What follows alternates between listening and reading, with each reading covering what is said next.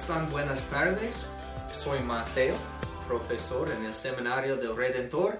Hoy día seguimos con el clase La Iglesia y cómo plantarla, con clase 4 que se llama Edificando sobre la piedra angular. Jesús. Hoy día voy a empezar enseñándoles más o menos la filosofía de cómo enseñar Jesucristo de cada texto y en las clases que vienen voy a enseñarles más por ejemplos en cada tipo de literatura en la Biblia, por ejemplo, narrativa, profecía, sabiduría, cosas así. Pero hoy día es el más básico, cómo podemos, pero quiero empezar con un repaso. Porque queremos predicar Jesús en cada sermón. O yo digo predicar, pero cada vez que enunciamos, cada vez que estudiamos, cada vez que enseñamos la palabra de Dios, queremos enfocarnos en Jesús, porque Jesús es el camino. Empezamos con la Biblia. Si tiene la Biblia, vamos a leer Juan 14, 6 a 7, que dice, yo soy el camino. Jesús estaba hablando, yo soy el camino, la verdad y la vida, le contestó Jesús. Nadie llega al Padre sino por mí. Eso significa que nadie puede llegar al Padre sin Jesús. Él es el único camino. Dice también en Hechos 4, versículo 12.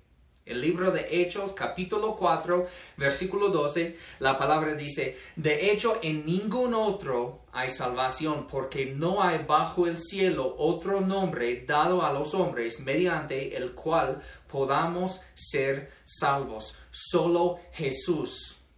Y es muy importante saber eso, porque queremos la salvación de los demás, queremos lo que Dios quiere y Dios quiere glorificar al Hijo en el mundo.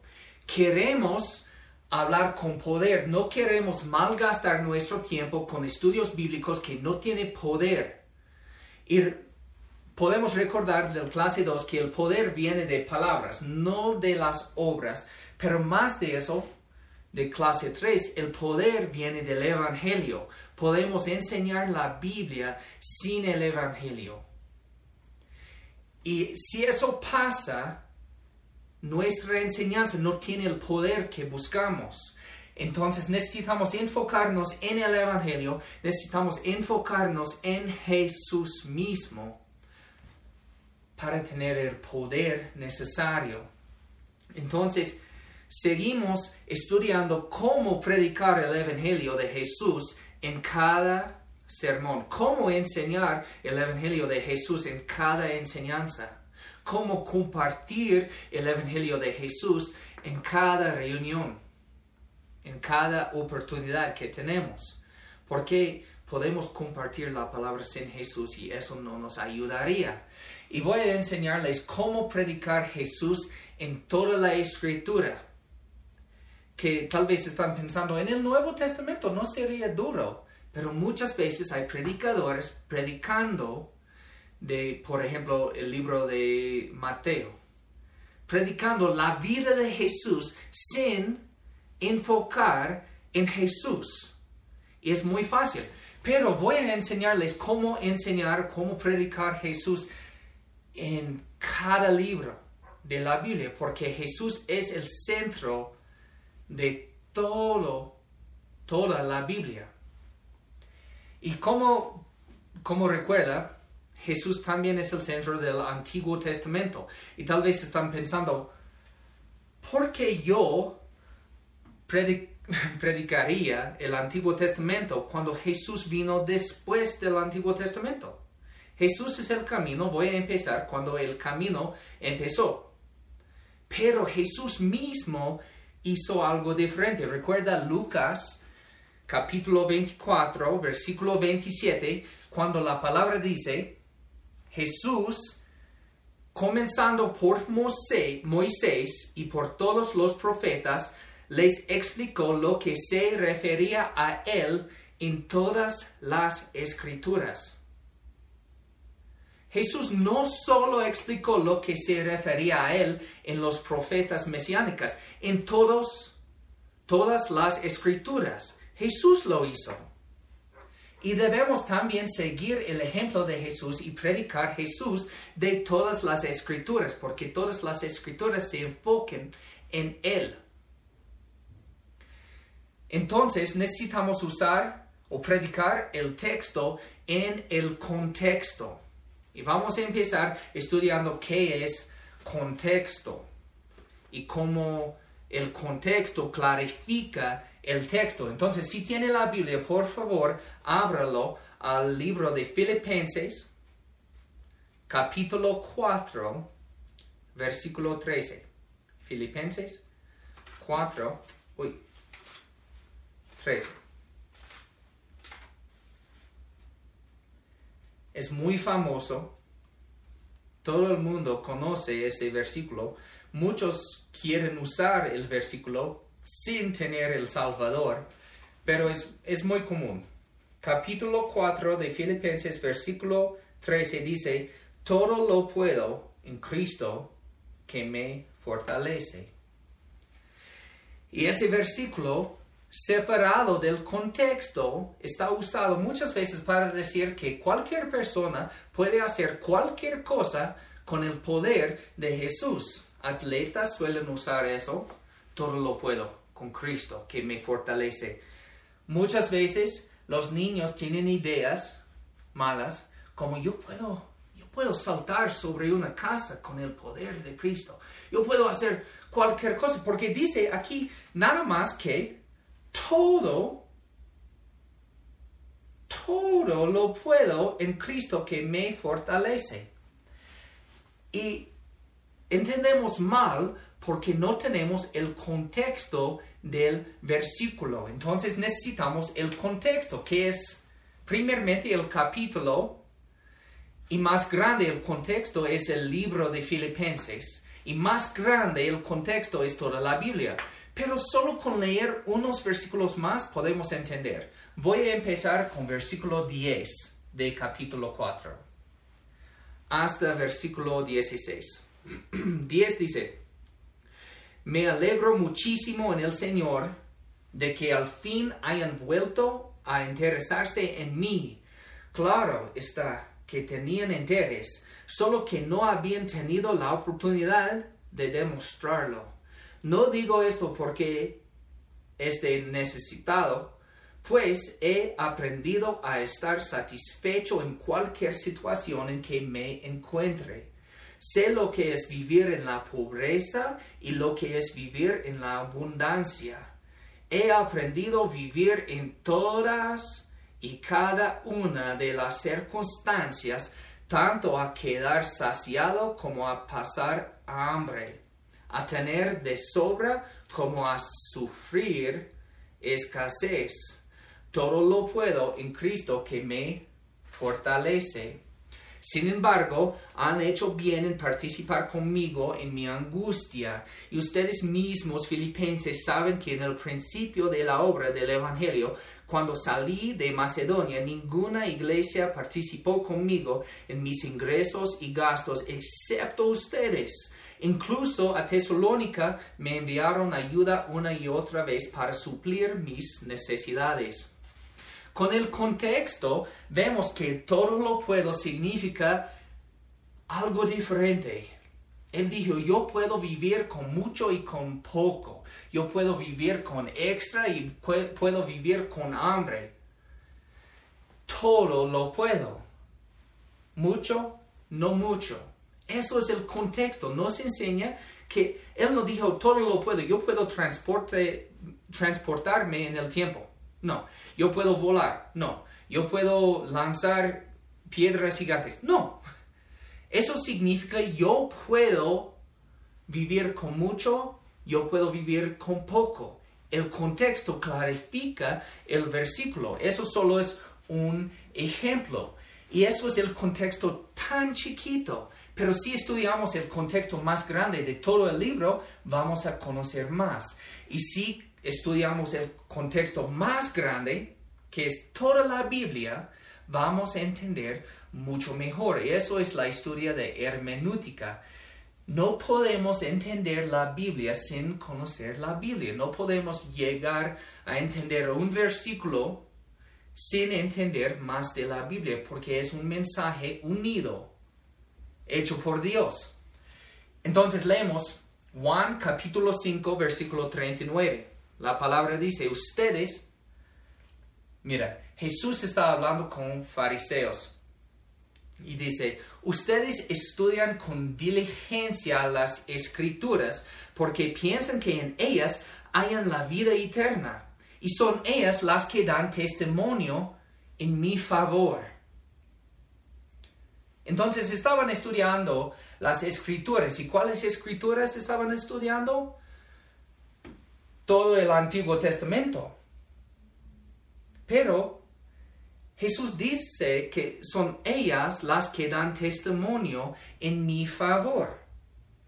Porque la vida, ¿dónde está?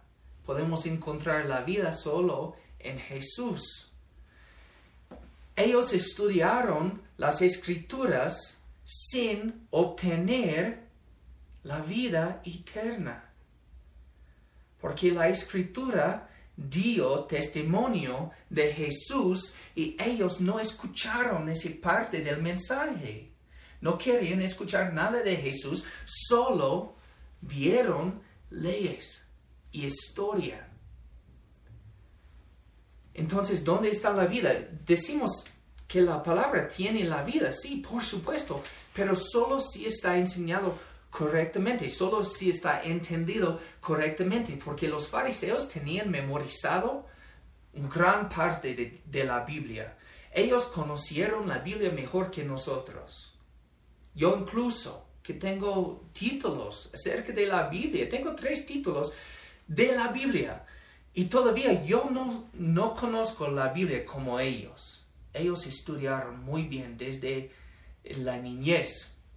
Entonces, ellos aprendieron mal y predicaron mal de la misma escritura y no queremos hacer eso. Y, y la filosofía de enseñar Jesús de cada texto, porque Jesús es el contexto de toda la Biblia, la filosofía que voy a darles es tan fácil. Cada mensaje, el punto principal necesita ser Jesús. Al terminar el mensaje, necesitan salir pensando en quién? Jesús. El personaje principal necesita ser Jesús, no nosotros mismos.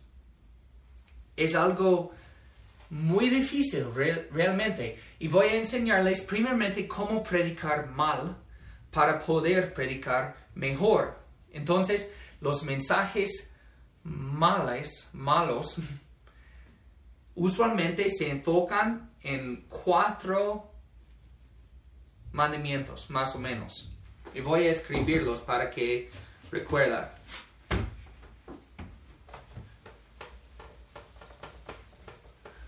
Un mensaje, un mensaje mal puede terminar enfocándose en sea no sea,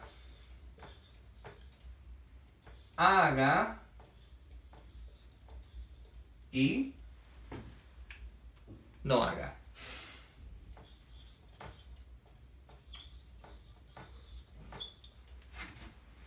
Bueno, eso sea, puede ser sea solo o puede ser sea como. Entonces podríamos predicar y al fin del mensaje, el mensaje es más o menos, sea honesto, sea fiel, sea valiente, o sea como David, sea como Daniel, sea como Abraham. ¿Qué es el enfoque? Yo soy el enfoque. Yo tengo que ser como. Yo tengo que ser así.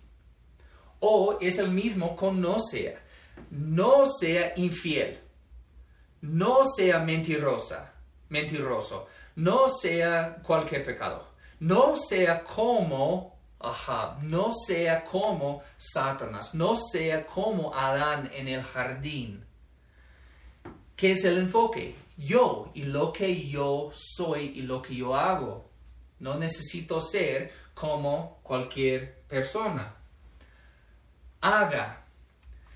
Entonces podemos predicar un mensaje acerca de, de mayordomía del dinero. Y podemos decir, es muy fiel y honesto dar dinero a la iglesia y a los con necesidades. Entonces, hágalo. Y al fin el mensaje del sermón es, hágalo. El enfoque es lo que yo hago. El mismo con no haga. Es mal, es un pecado emborracharse. Entonces, no lo haga. No lo haga, es el mismo, es lo que yo hago. ¿Quién es el personaje principal? Yo soy el personaje principal en cada uno de los mensajes aquí. ¿Dónde está el poder? El poder está en mi voluntad. Lo que yo hago es el centro. Entonces, necesito predicar algo diferente, necesito predicar un mensaje donde el enfoque no es lo que yo hago, no es en lo que yo soy, necesito enfocarme en lo que Jesús hizo y lo quien Jesús es. Él es el enfoque porque Él es el poder. Mire, Efesios 2, Efesios capítulo 2, versículo 8 9 dice, porque por gracia ustedes han sido salvados mediante la fe. Esto no procede de ustedes, sino que es el regalo de Dios, no por obras, para que nadie se jacte. Obviamente, nuestra salvación no viene por obras. Entonces, haga y no haga, un mensaje de haga o no haga es un mensaje de ley y no nos ayuda. Pero el enfoque mejor, más importante aquí es que la gracia viene mediante, ah, de acuerdo con versículo 8, mediante la fe. ¿La fe en quién? Cada uno de estos va a mí mismo, yo. ¿La Biblia me enseña a confiarme en mí mismo? No. Fe no vale, no tiene valor si no está enfocado en lo correcto. Yo tengo que confiar en Jesús, porque cada individuo tiene fe, pero lo importante es en qué, en qué confiamos, en qué tenemos fe, en Jesús, Jesucristo mismo necesitamos enfocarnos en el objeto de la fe. Y muchas veces podemos escuchar sermones de autoestima. Necesitas confiarte en ti mismo. Esto es el opuesto de fe en Jesús, porque yo solo puedo confiarme en algo. Y no puedo servirme y servir Jesús al mismo rato. No puedo confiar en mí mismo y confiar en Jesús mismo al mismo rato. Necesito elegir. Y si mi mensaje, mi sermón o mi enseñanza se enfoque en el individuo y lo que él hace, nunca van a tener la salvación que ofrece la cruz. Pero yo digo que un mensaje de sea, no sea, haga, no haga es un mensaje malo solo cuando es el único mensaje. Porque obviamente la Biblia nos enseña ser algo. Nos enseña a hacer algo. Pero eso no es el punto principal, no es el enfoque. Muchas veces cuando la Biblia nos enseña, por ejemplo, no robar, eso no es para hacernos menos ladrón, no es para cambiar nuestra hábito de robar la gente, nuestro patrón de robar. Cuando la Biblia nos enseña no robar, es para mostrarnos qué tan malos somos y qué tan santo es el Señor. Eso es para guiarnos a Jesús mismo, porque nunca, después de escuchar un sermón de no ser mal, nunca voy a pensar, soy un chico bueno, No, voy a pensar, soy pecaminoso, ¿qué debo hacer? ¿Qué debo hacer? Y al fin del mensaje, cuando la gente dice, ¿qué debo hacer? Tú vas a contestar con sea, no sea, haga, no haga, o vas a contestar con Jesús, confiar en Jesús. Y es algo tan diferente. Si terminas un sermón de no robar diciendo, no lo haga, ¿qué es la respuesta? ¿Qué van a hacer la gente con el corazón roto por ser ladrón? ¿Qué van a hacer? Van a tratar de parar de robar sin el poder que ofrece Jesús. Realmente lo que pasa cuando confiamos en Jesús, Él nos da el poder de ser diferente, de hacer diferente. Jesús es el centro. Segundo Corintios, segunda carta de los Corintios, capítulo 4, versículos 5 y 6 dice, no nos predicamos a nosotros mismos, sino a Jesucristo como Señor. Nosotros no somos más que servidores de ustedes por causa de Jesús porque Dios que ordenó que la luz resplandeciera en las tinieblas hizo brillar su luz en nuestro corazón para que conociéramos la gloria de Dios que resplandece en el rostro de Cristo. ¿Dónde resplandece la gloria de Dios en la ley? No, en Cristo mismo. Y para poder predicar Jesús en cada pasaje necesitamos enfocarnos en Jesús y su carácter gracioso, en su carácter santo y en nuestro carácter pobre, humilde, esclavizado, pecaminoso, débil. La grandeza del Señor y la debilidad de los humanos es el mensaje de toda la Biblia. Entonces, podemos fácilmente recordar cómo predicar Jesús con los cuatro puntos del Evangelio y podemos recordar Dios, hombre, Jesús y la respuesta. Dios es santo. Yo tengo que rendir cuentas a Él por lo que yo hago y Él es santo, puro, perfecto, pero yo soy pecador. Y porque soy pecador, no puedo estar juntos con Dios el Santísimo. Y Él no está agradado, Él no le gusta lo que yo hago. Él no le gusta mi recordatorio, Él no le gusta mi manera de vivir. Pero yo quiero estar con el Dios lleno de gloria. Yo quiero estar juntos, cerca de su presencia. ¿Por qué?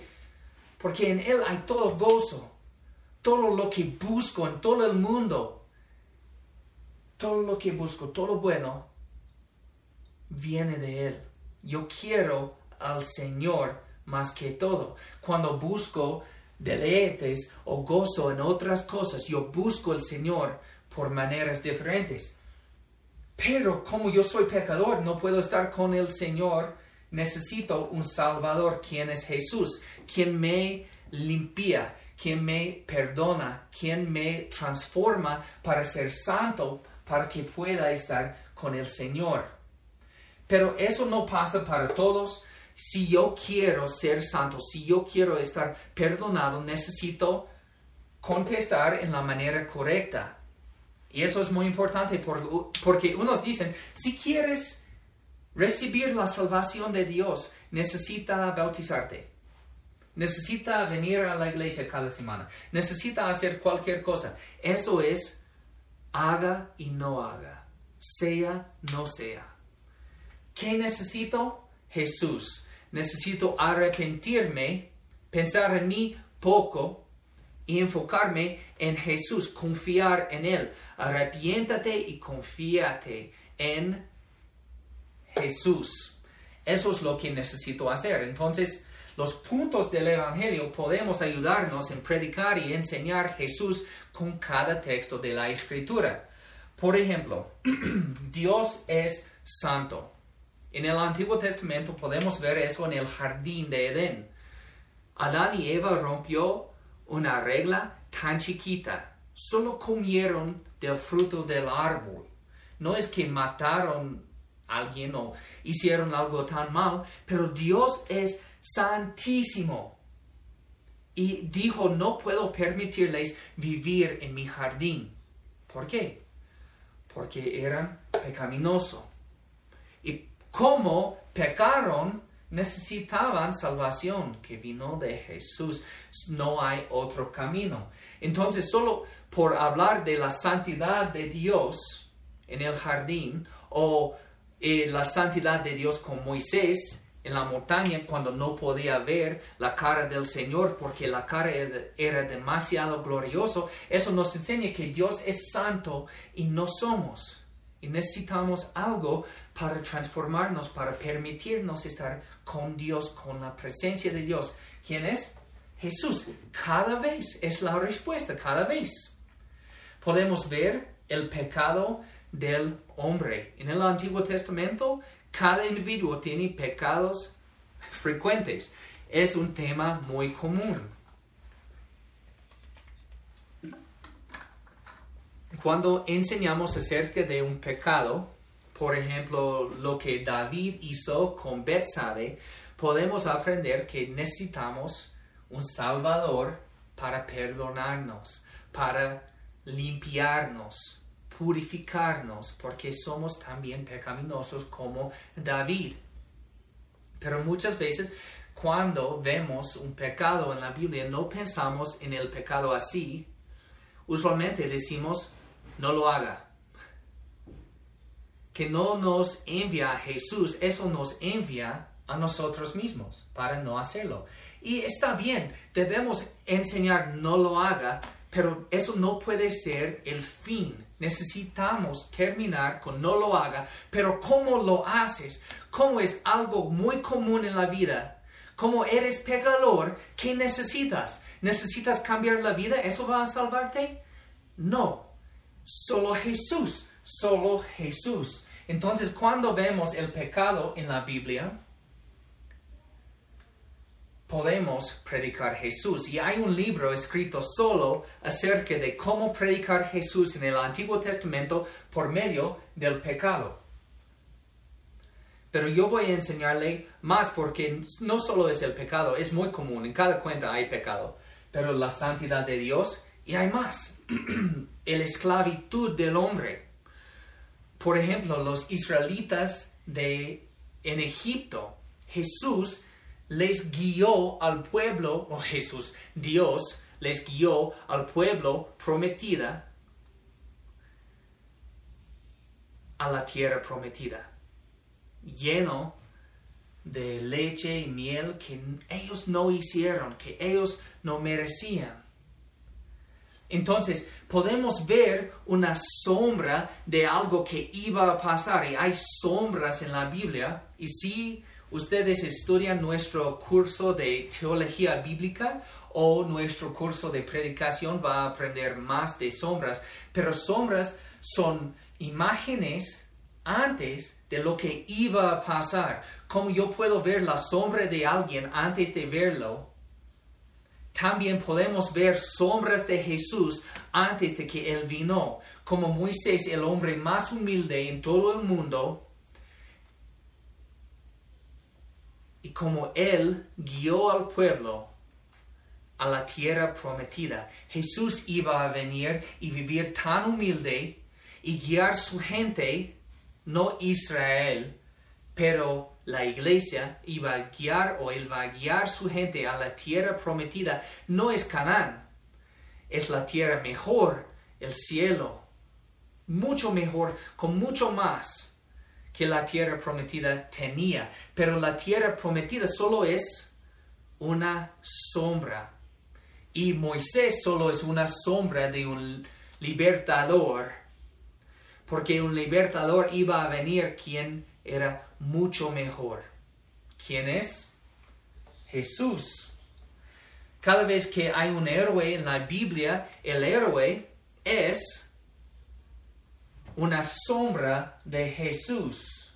No debemos enfocar en Moisés y decir, ustedes deben vivir como Jesús o como Moisés, sea como Moisés. Eso es predicar nosotros mismos.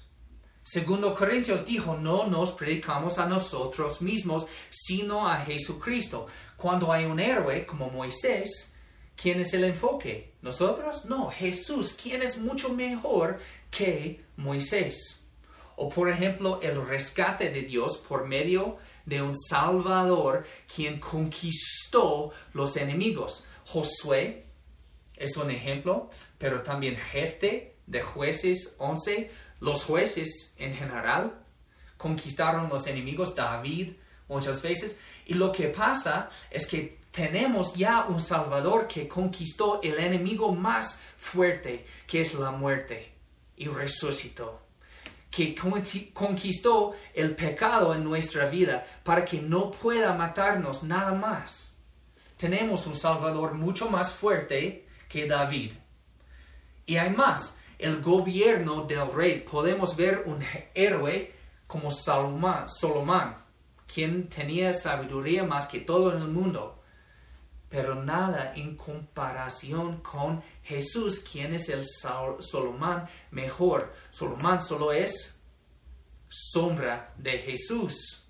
Podemos ver en las imágenes del Antiguo Testamento, por ejemplo, de esposos y esposas.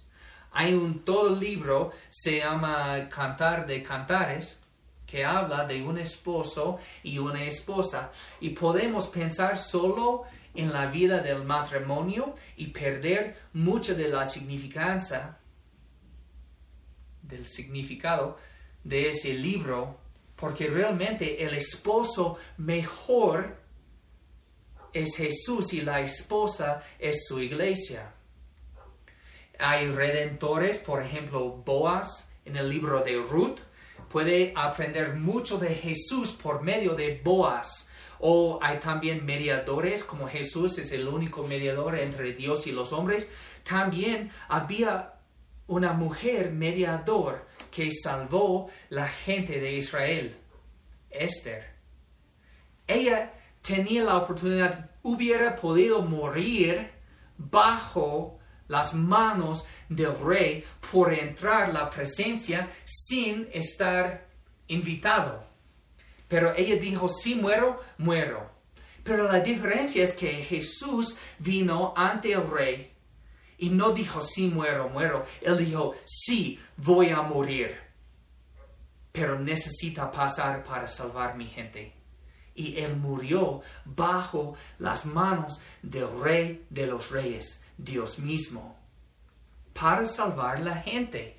Y podemos ver en Esther no una mujer que las mujeres deben eh, imitar. No, vemos una imagen, una sombra de Jesús mismo.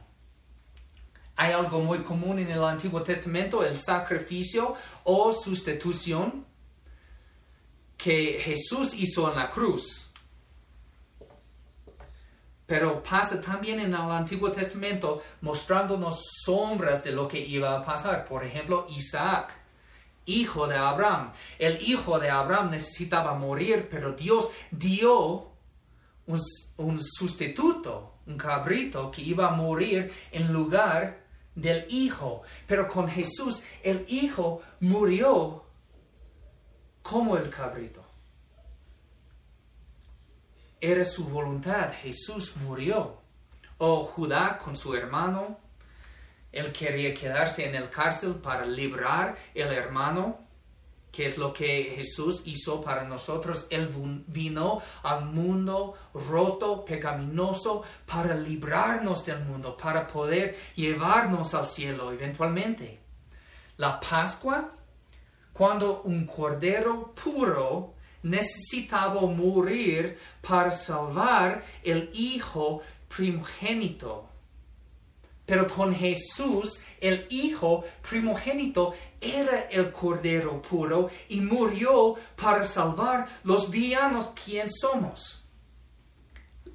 El Evangelio nos enseña que Jesús era el Cordero y también el Hijo, pero murió por amor, para salvarnos. El enfoque es Jesús en la Pascua.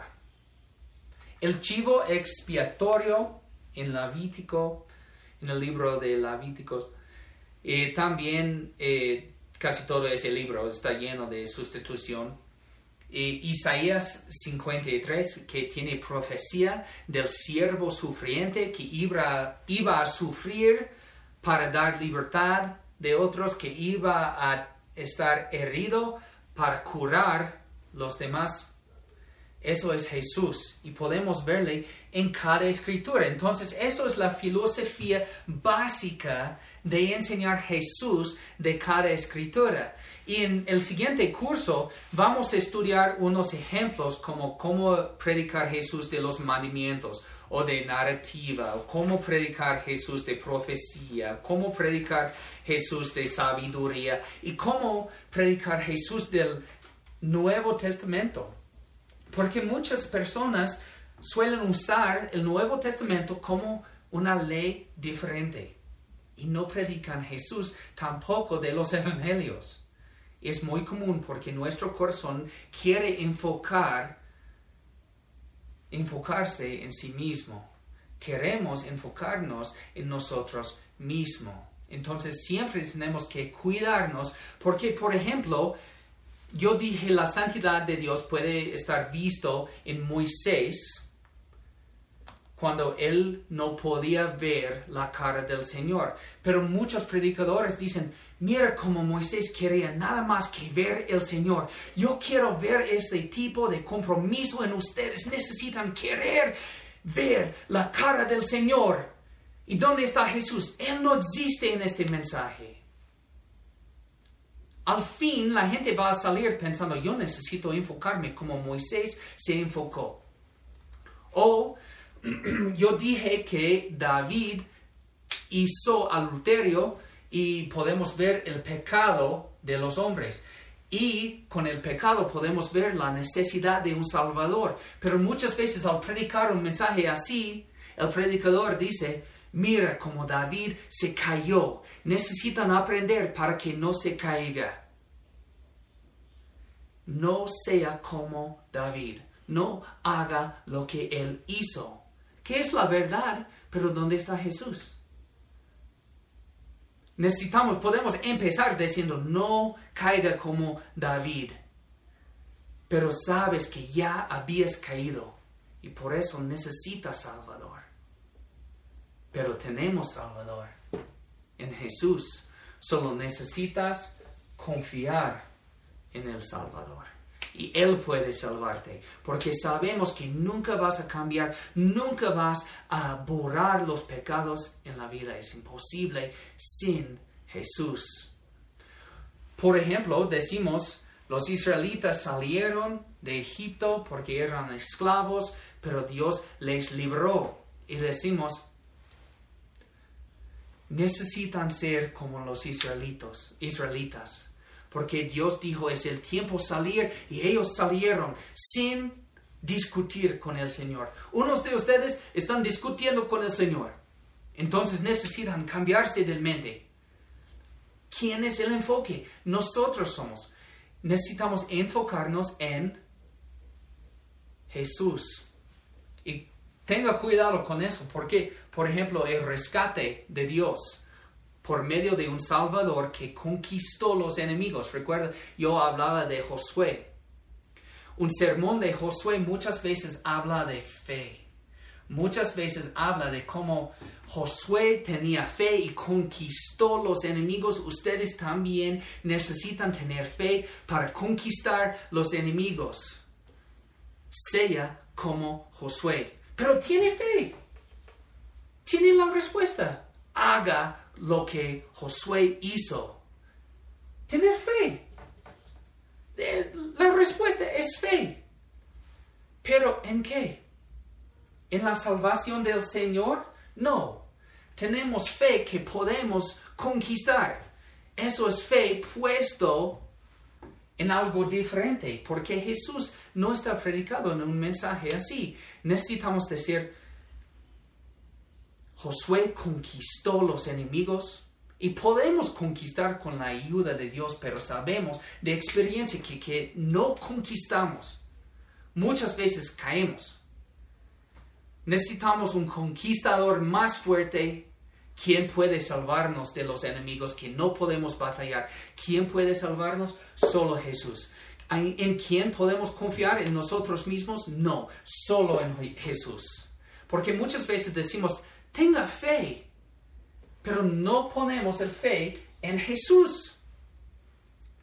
El gobierno del rey, podemos hablar del esposo, como solo es matrimonio, podemos hablar de Boaz como es un buen hombre y debemos también, también ser buenos hombres o Esther, quien era una buena chica y debemos también ser como ella, especialmente las mujeres deben tener fe como ella. No, porque si no mostramos Jesús, ¿en qué van a confiar?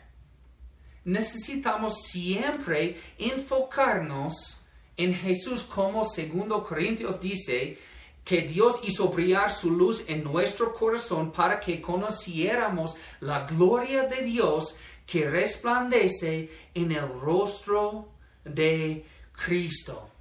El enfoque necesita ser Jesús todo el tiempo, porque si no enfocamos en Jesús, vamos a enfocarnos en algo diferente y no hay otro nombre bajo los cielos que tiene poder salvarnos.